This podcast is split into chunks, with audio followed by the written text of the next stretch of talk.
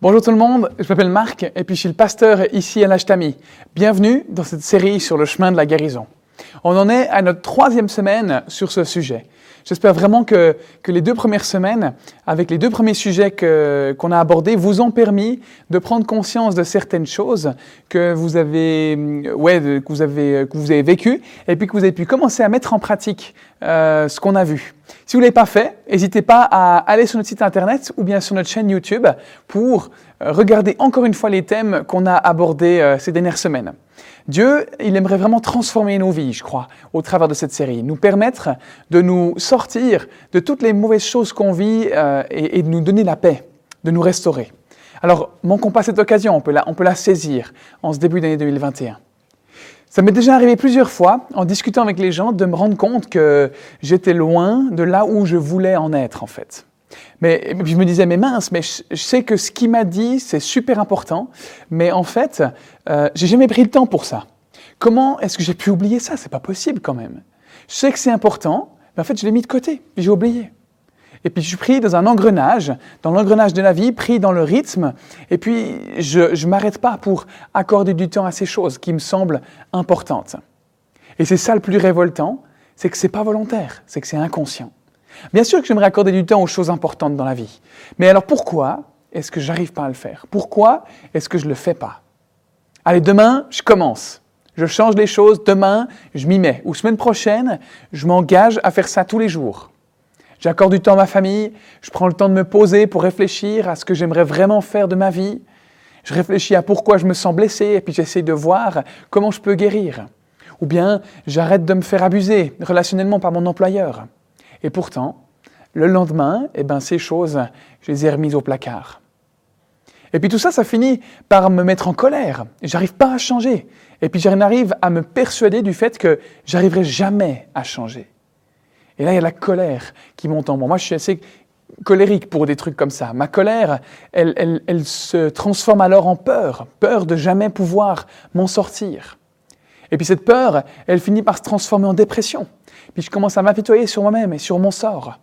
Et puis finalement, ben, j'abandonne. J'abandonne. J'arriverai jamais à changer. Et puis on retombe dans ce cercle vicieux du début. Puis on s'enfonce de plus en plus dans cette spirale. Comment est-ce qu'on fait pour sortir de ce cercle vicieux?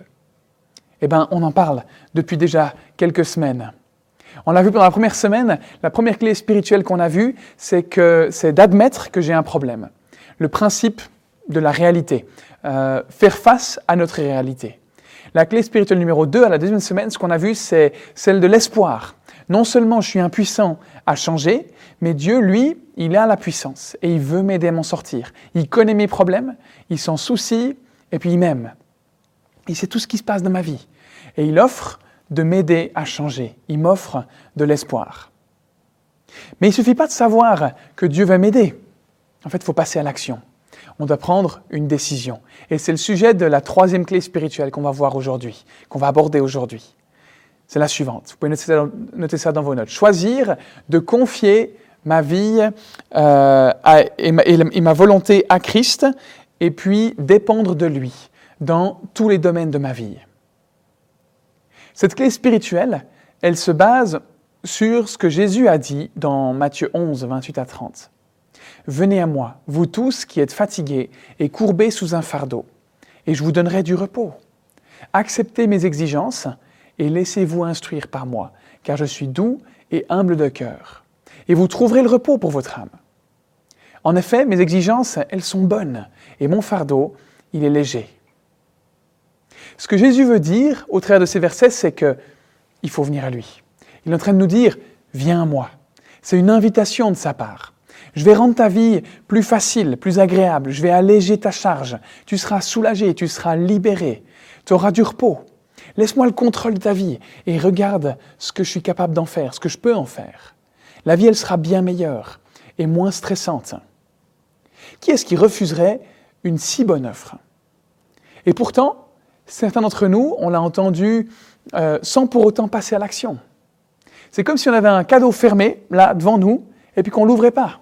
Dieu dit, je veux te faire ce cadeau de soulagement, de libération et de guérison. Et nous, on n'en fait rien. On le laisse fermer, on le laisse emballer.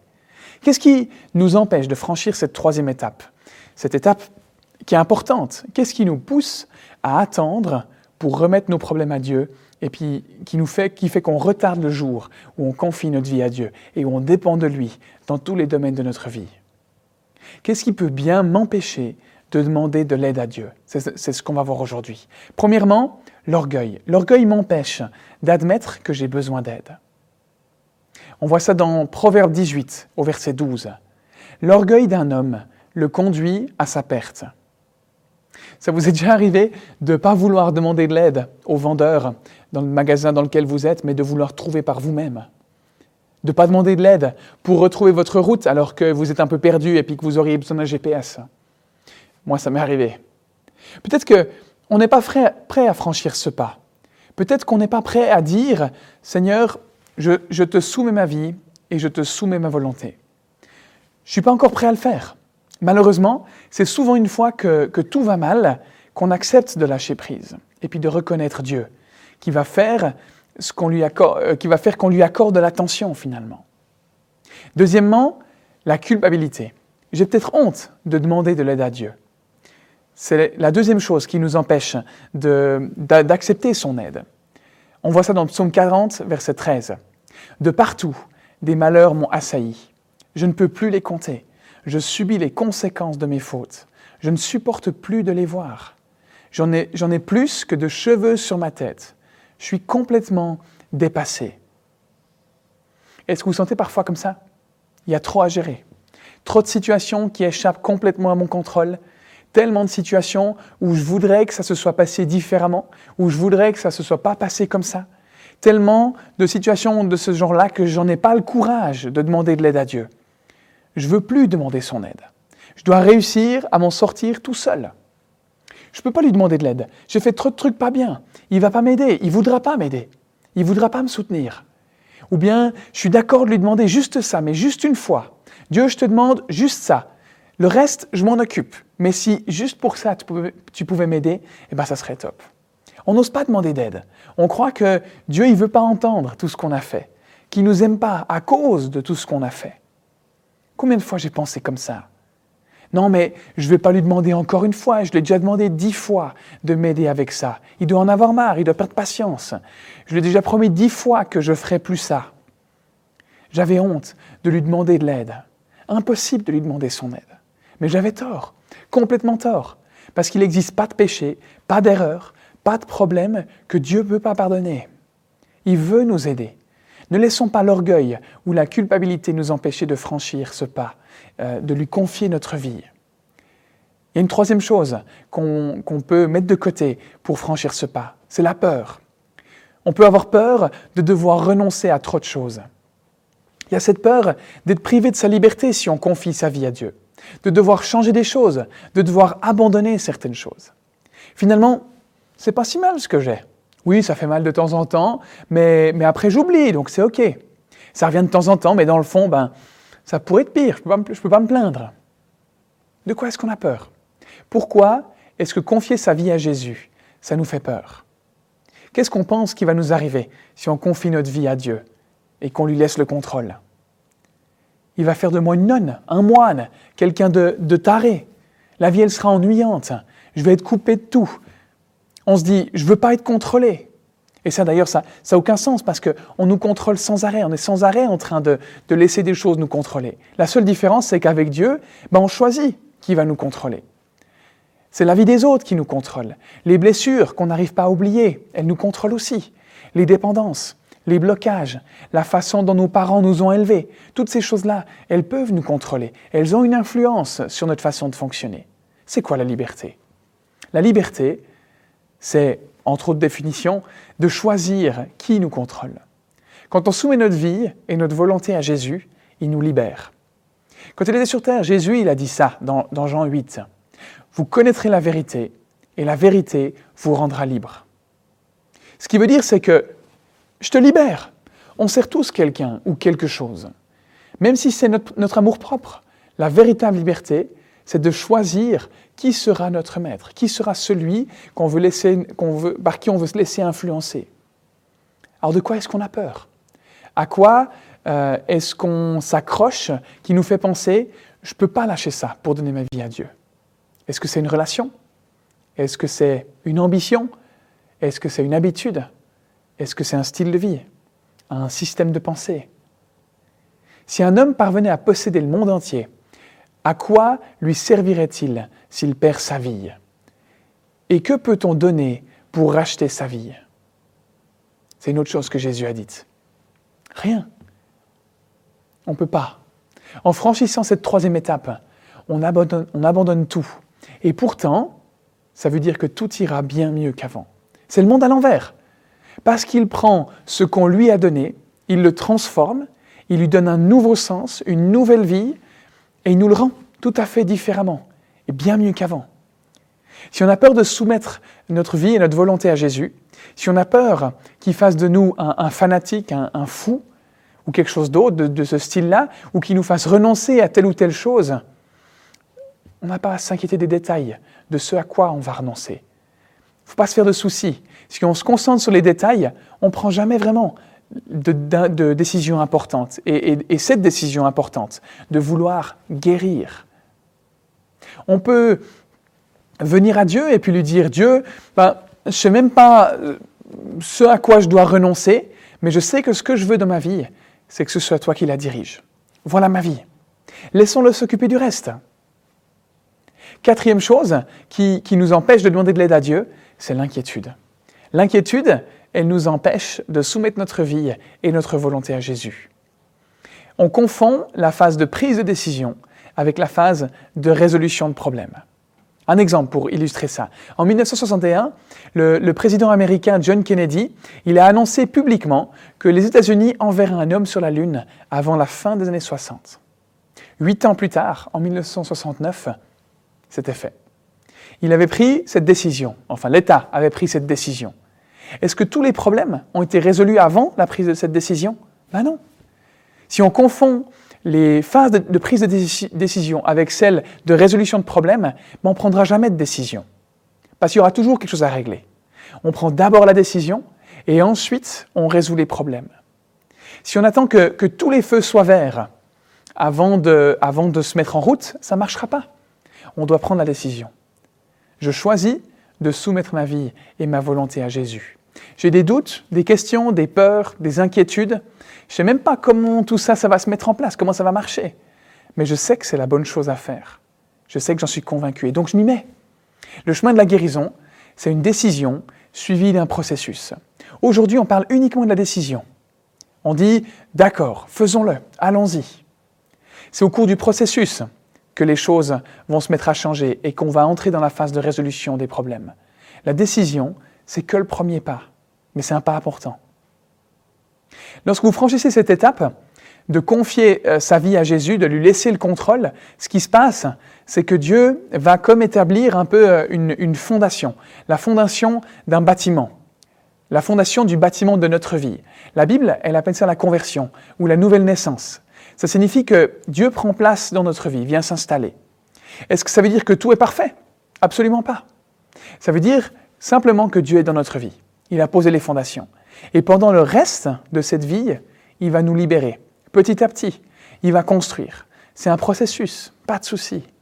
Le bâtiment, il ne se construit pas en un claquement de doigts comme ça, ça prend du temps. C'est normal. il y aura des problèmes avec l'arrivée d'eau, des problèmes de fragilité du terrain, des murs pas droits à réparer, plein de petits soucis. Mais c'est pas grave. C'est un processus. C'est comme acheter une vieille ferme et puis la rénover. Peut-être qu'on a peur de ne pas arriver à tenir le coup. Dieu nous dit, quand si, on, a ce doute-là, cette inquiétude-là, il nous dit, t'inquiète pas, c'est pas à toi de mener la bataille, c'est moi qui combats pour toi. Décharge-toi sur moi de toutes tes inquiétudes, parce que moi je prends soin de toi, je t'aime et je te tiens dans ma main. Des fois dans la vie, on prend des décisions comme celle-ci. Dieu, en ce moment, j'ai plus envie de croire en toi. C'est trop difficile. Et puis, euh, ça, m'amène à parfois vouloir me démener et puis à lui lâcher la main. Comme un parent qui tient la main de son enfant pour traverser la route ou sur un trottoir, ben, sous aucun prétexte, il va le lâcher. Sous aucun prétexte, Dieu va nous lâcher la main. Une fois qu'on lui a donné la main, il ne la lâchera plus. Il nous lâchera plus. Et il me donnera la force d'accomplir tout ce qu'il me demande de faire, tout ce qu'il me demande d'être. On lit dans Philippiens 1, Je suis persuadé que celui qui a commencé en vous cette bonne œuvre la poursuivra jusqu'à son terme, jusqu'au jour de Jésus-Christ, donc jusqu'à la fin. Cinquième chose qui nous empêche de donner notre vie à Jésus, c'est le doute. Dans la Bible, on trouve une histoire où un homme amène son enfant à Jésus. Et, cet enfant, il a besoin de guérison, il est épileptique. Et l'homme, il dit à Jésus, est-ce que tu arrives à le guérir? Jésus lui répond que, bien sûr, tout est possible à celui qui croit, à celui qui a la foi. L'homme, il s'effondre et il dit à Jésus, je veux croire, aide-moi à croire, j'arrive pas, mais je, veux y croire. Peut-être que vous aussi, vous êtes actuellement comme cet homme et que vous avez besoin de dire à Dieu, je veux croire, j'ai besoin que tu m'aides euh, à croire en toi. Aide-moi, s'il te plaît, parce que j'arrive pas. Ben, ça suffit. Pas besoin d'avoir beaucoup de foi, pas besoin de croire beaucoup, d'être convaincu, d'avoir zéro doute. Il n'y a pas besoin de ça. À un autre moment dans la Bible, euh, ça nous dit que Jésus, il a dit ceci. Si vous aviez de la foi comme un grain de moutarde, rien ne vous serait impossible. Ce n'est pas la grandeur de notre foi, de notre confiance en Dieu qui est importante. C'est en quoi ou en qui je mets cette confiance. Je peux croire dur comme fer que je vais y arriver tout seul à me sortir de mes problèmes. Je peux être convaincu que la Terre est plate. Ça va rien changer. Le fond du problème, ce n'est pas le fait de croire. Le fond du problème, c'est en quoi je crois. Un peu de foi dans un grand Dieu, ça a des conséquences inimaginables. Ne laissons pas ces choses-là nous empêcher de franchir cette étape. Franchissons cette étape. Certains d'entre nous, là, on pense certainement, ben, j'ai déjà essayé et ça n'a pas marché. J'ai essayé de donner ma vie à Dieu, j'ai essayé de prier et puis de, dire ce que tu as fait avant, là, Marc, euh, mais ça n'a tout simplement pas marché. Ça n'a rien changé à mon quotidien. Moi, personnellement, ça m'est arrivé plusieurs fois. Et je crois que je ne comprenais pas le sens de la démarche. Je n'avais pas vraiment compris ce que ça voulait dire. Ça veut dire quoi? Le fait de confier sa vie à Dieu et, sa volonté à Dieu, dépendre de lui. Qu'est-ce que ça implique? Bah, Premièrement, ce que ça implique, c'est que j'accepte le Fils de Dieu comme mon sauveur. Que j'accepte Jésus. Jésus, c'est le Fils de Dieu. Et je l'accepte comme mon sauveur. J'ai besoin d'être sauvé. J'ai besoin d'aide. Je me rends compte que j'ai besoin de lui dans ma vie. Crois au Seigneur Jésus et tu seras sauvé. C'est ce qu'on lit dans les actes. Qu'est-ce que ça veut dire ça? De croire au Seigneur Jésus et puis on sera sauvé. Ça veut dire que je reconnais que Jésus est mort sur la croix et qu'il est ressuscité. Et que par ça, j'ai été pardonné de toutes les erreurs que j'ai faites par le passé et que je vais faire à l'avenir. Je dois m'engager envers Jésus autant que le permet ma façon de le comprendre. Est-ce que c'est suffisant? Oui, c'est ce que la Bible nous dit.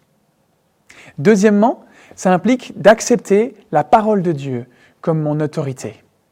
Je dispose d'un manuel d'après lequel je vais vivre ma vie. Heureusement qu'on dispose de ce manuel d'utilisation. C'est la Bible.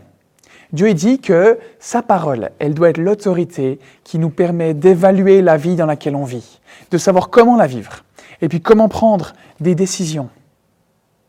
Bah, dans ce manuel, dans 2 Timothée 3, L'apôtre Paul, qui est un de ceux qui a, écrit de nombreux livres dans la Bible, il dit ceci. Toute écriture, donc tous les versets qui se trouvent là-dedans, est inspirée de Dieu utile pour enseigner, pour réfuter, pour redresser, donc corriger, pour éduquer dans la justice. Pourquoi? Afin que l'homme de Dieu soit à la hauteur, parfaitement équipé pour toute œuvre bonne, pour faire le bien, en quelque sorte. Ça ne veut pas dire que tous les autres livres qu'on lit, autres que la Bible, toutes les autres ressources qu'on peut trouver, elles sont mauvaises. Simplement que s'il y a un doute sur quelque chose, ben on choisit de croire que, que c'est la Bible qui a le dernier mot, que c'est la Bible qui dit la vérité. Troisièmement, j'accepte la volonté de Dieu comme ma stratégie, comme mon objectif dans la vie. Dieu, qu'est-ce que tu veux que je fasse? On peut lui poser cette question. On peut se réveiller le matin et puis demander à Dieu, Seigneur, tu m'as réveillé ce matin, tu as préparé cette journée, j'ai l'occasion de faire des belles choses. C'est quoi ces belles choses? Montre-moi. Qu'est-ce que tu veux que je fasse? David, qui était un, roi en Israël il y, a, longtemps, il a écrit des psaumes, une sorte de, poèmes comme ça. Et puis au psaume 40, il, il dit ça. Me voici, je viens à toi. Dans le rouleau d'un livre, je trouve écrit tout ce que je dois faire. Ça veut dire que je recherche d'abord la volonté de Dieu. Le rouleau d'un livre, c'est la Bible, ok? Euh, Je recherche d'abord la volonté de Dieu. Dieu, je suis prêt à tout faire, peu importe le lieu ou le moment. Je veux vivre ma vie selon ta volonté parce que tu m'as créé pour une raison. Tu as un objectif et je veux suivre cet objectif, je veux le vivre et tu m'y as préparé. La volonté de Dieu, elle devient alors ma stratégie, ce que j'aimerais mettre en place dans la vie, euh, que je la comprenne ou pas, parce que c'est vrai que des fois, ben, on ne comprend pas, mais on a choisi de le laisser nous guider. On lui fait confiance, il prend soin de nous. Des fois, on ne comprend pas pourquoi on nous demande de faire ça, pourquoi un ami ou une amie ou, notre mari, notre femme, notre frère, notre père, notre mère euh, nous demande de faire ça. Mais on choisit de faire confiance parce que parce qu'on sait que cette personne elle nous veut du bien. Ben, c'est la même chose avec Dieu. Quatrièmement, j'accepte la puissance de Dieu comme ma force. J'ai plus besoin de compter sur ma propre énergie. Moi, à la maison, j'ai un rasoir électrique. Et puis, il a une batterie, mais des fois, elle arrive au bout. Et quand je la branche, elle fonctionne à fond. Même mieux que quand elle fonctionne sur la batterie. Et là, c'est nickel. Pour se raser, c'est parfait. Les choses, elles fonctionnent mieux quand elles sont branchées. Si on se branche sur Dieu, on ne sera plus autant fatigué. C'est ce que la Bible nous dit dans Philippiens 4, au verset 13. Je peux faire face à toutes les difficultés grâce au Christ, à Jésus, qui m'en donne la force. Ce que Dieu veut dire, c'est qu'il va nous donner sa puissance pour qu'on puisse faire face à tout ce qu'on vit, pour grandir et pour devenir ceux qu'il aimerait qu'on soit, pour notre bien, pour notre épanouissement.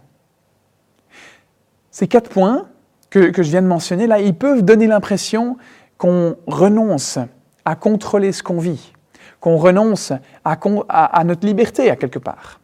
Bah, c'est exactement ça. Mais c'est une bonne nouvelle. Voilà ce que nous dit Paul dans 1 Corinthiens 3. Si quelqu'un parmi vous se croit sage selon les critères de ce monde, qu'il devienne fou afin de devenir véritablement sage. Car ce qui passe pour sagesse dans ce monde et folie aux yeux de Dieu.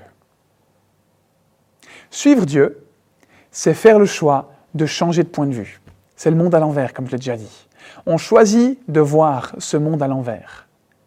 Ces points qui paraissent pour, euh, pour nous ou pour euh, euh, notre fonctionnement habituel nous priver de notre liberté et puis qui sont contraignants, ben en fait, ils nous rendent libres selon la perspective de Dieu. Libres de choisir qui on aimerait suivre. Libres parce qu'on a été créé pour ça. Alors ça ne veut pas dire qu'on va devenir extrémiste et complètement taré, et puis intolérant et insensible à tout ce qui nous entoure. Au contraire, ça nous permet d'être plus pertinent, plus compétent, plus aimant, plus sensible, plus authentique, plus conciliant, plus, plus paisible et d'autres choses encore. Mais ça demande de faire un pas. Ça demande de prendre une décision. Voilà un autre verset qu'on lit dans la Bible. C'est Dieu qui parle et qui dit ça. Je me tiens à la porte et je frappe. Si quelqu'un m'entend et ouvre la porte, j'entrerai chez lui. Je dînerai avec lui et lui avec moi. En d'autres termes, ça veut dire je me tiens à la porte de ta vie, je frappe et je dis que, que je veux y entrer, que je veux entrer dans ta vie. Mais je suis un gentleman. Je ne vais pas frapper jusqu'à casser la porte, je ne vais pas la défoncer. L'étape 3, la troisième clé spirituelle, ça revient à ouvrir cette porte. Et la clé qui déverrouille, qui déverrouille cette porte, c'est la décision qu'on prend. C'est notre décision. La décision, c'est de savoir si on veut ouvrir la porte ou non. Si on veut confier notre vie à Dieu et dépendre de lui ou non. De fonctionner selon sa gestion, sa façon de faire, selon son système de pensée, selon sa conception du monde. Ce monde à l'envers. Au début, je vous ai parlé d'une situation dans laquelle vous vous êtes peut-être déjà retrouvé. En tout cas, moi, oui. On était à Decathlon avec, euh, avec Camille, il y a quelques semaines, ma femme, là, Camille, euh, et puis on cherchait euh, quelque chose, mais, mais on ne l'a pas trouvé tout de suite. On a cherché un moment dans les différentes allées, puis Camille, elle, m'a simplement dit, mais tu veux pas demander à quelqu'un pour que ça aille plus vite? Moi, j'ai dit non, je voulais trouver tout seul. Dans ce cas-là, heureusement pour moi, ben, on a trouvé. Mais il y a eu d'autres situations où ça n'a pas été le cas. et où j'ai dû reconnaître que j'avais besoin d'aide, j'ai dû accepter de demander de l'aide. Est-ce qu'on est prêt à se perdre sans trouver ce qu'on cherche? Parce qu'on est trop borné pour demander de l'aide Si vous êtes perdu en voiture, est-ce que vous préférez vous perdre et puis pas retrouver votre chemin plutôt que d'allumer votre GPS Parfois, on agit de la même manière avec les plus gros problèmes, avec des, problèmes qui sont plus gros dans nos vies. Quand tout va bien, ben, il n'y a pas de problème. Ça ne se voit pas que j'ai besoin d'aide parce que j'arrive à m'en sortir. Mais quand je me perds, quand j'ai plus de solution, quand c'est sans issue, jusqu'où est-ce que je suis prêt à aller avant de demander de l'aide? On veut faire nous-mêmes. Ça coûte tellement de dire j'ai besoin d'aide. C'est l'étape d'aujourd'hui. Admettre qu'on a besoin de quelqu'un pour nous guider, de lui faire confiance et de lui dire qu'il peut prendre la direction de notre vie, parce qu'on en a besoin. On peut faire ça, mais un jour ou l'autre, je pense qu'on court à la catastrophe. J'aimerais vous inviter à faire ce pas aujourd'hui, à confier votre vie à Dieu et puis à le laisser vous guider, dépendre de lui pour tout ce que vous faites dans la vie. Peut-être que c'est la première fois que vous faites face euh, à ce choix. Ben, je vous encourage à le faire en disant à Dieu les quelques mots que je vais dire tout à l'heure. Vous pouvez vous les approprier et les dire aussi. Peut-être aussi que vous avez déjà fait ce choix il y a quelques années, de dépendre de Dieu et puis de lui confier votre vie.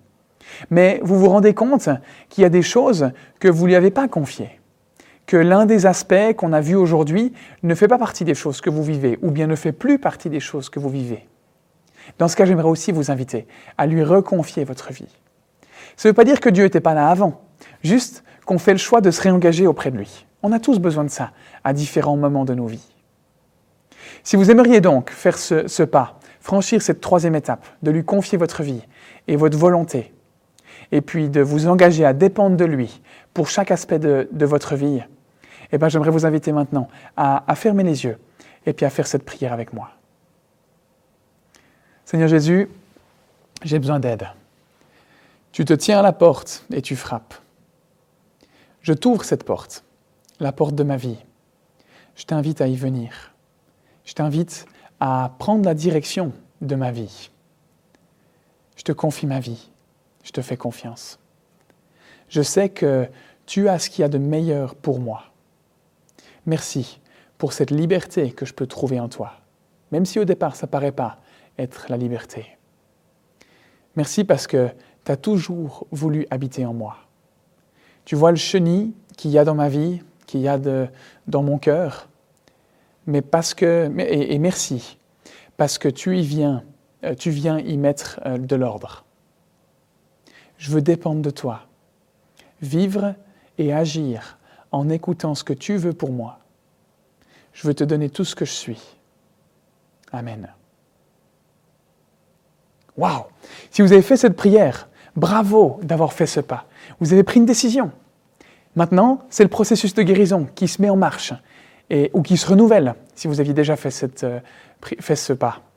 Et c'est très important de pouvoir en parler à quelqu'un de votre, de votre, entourage de cette décision que, que, vous avez prise de vous engager. Peut-être que vous avez un ami euh, proche ou quelqu'un de votre famille à qui vous pouvez en parler. Écrivez-lui, allez boire un café avec, partagez-lui ce que vous avez vécu. C'est important de ne pas rester seul. Ou bien, si vous n'avez personne pour vous écouter, ou que vous aimeriez en parler directement avec, avec un pasteur, avec quelqu'un de l'Église, ben vous pouvez m'écrire à l'adresse suivante. Et moi, je me ferai un plaisir de, de vous écouter sur, euh, sur ce sujet-là, ou, ou, autre chose. Hein. Peut-être que vous avez quelque chose à nous raconter, que vous avez vécu en lien avec ce qu'on a vu ces dernières semaines. Pour ça aussi, je vous invite à m'écrire euh, pour, euh, pour me le partager. On aimerait tellement entendre ce que Dieu fait dans la vie des gens. Gardez pas ça pour vous, partagez-le pour qu'on puisse montrer, voir à quel point Dieu transforme des vies. Si vous aimeriez rejoindre un petit groupe pour échanger sur le sujet d'aujourd'hui ou simplement pour parler avec des gens, vous pouvez aussi m'écrire un mail à cette adresse. Et puis on se fera une joie de vous trouver un petit groupe. C'est essentiel de pouvoir échanger avec d'autres. Encore plus actuellement dans cette période qu'on vit, avec la situation qu'on connaît. N'hésitez pas. Si vous hésitez, si vous doutez, écrivez-moi, faites ce pas. Lancez-vous. Je me réjouis énormément de ces décisions que vous avez prises. Et je continue à prier pour que Dieu transforme vos vies, qui vous montre l'étendue de sa personne au travers de votre quotidien, qui vous bénisse dans les temps prochains que vous allez vivre.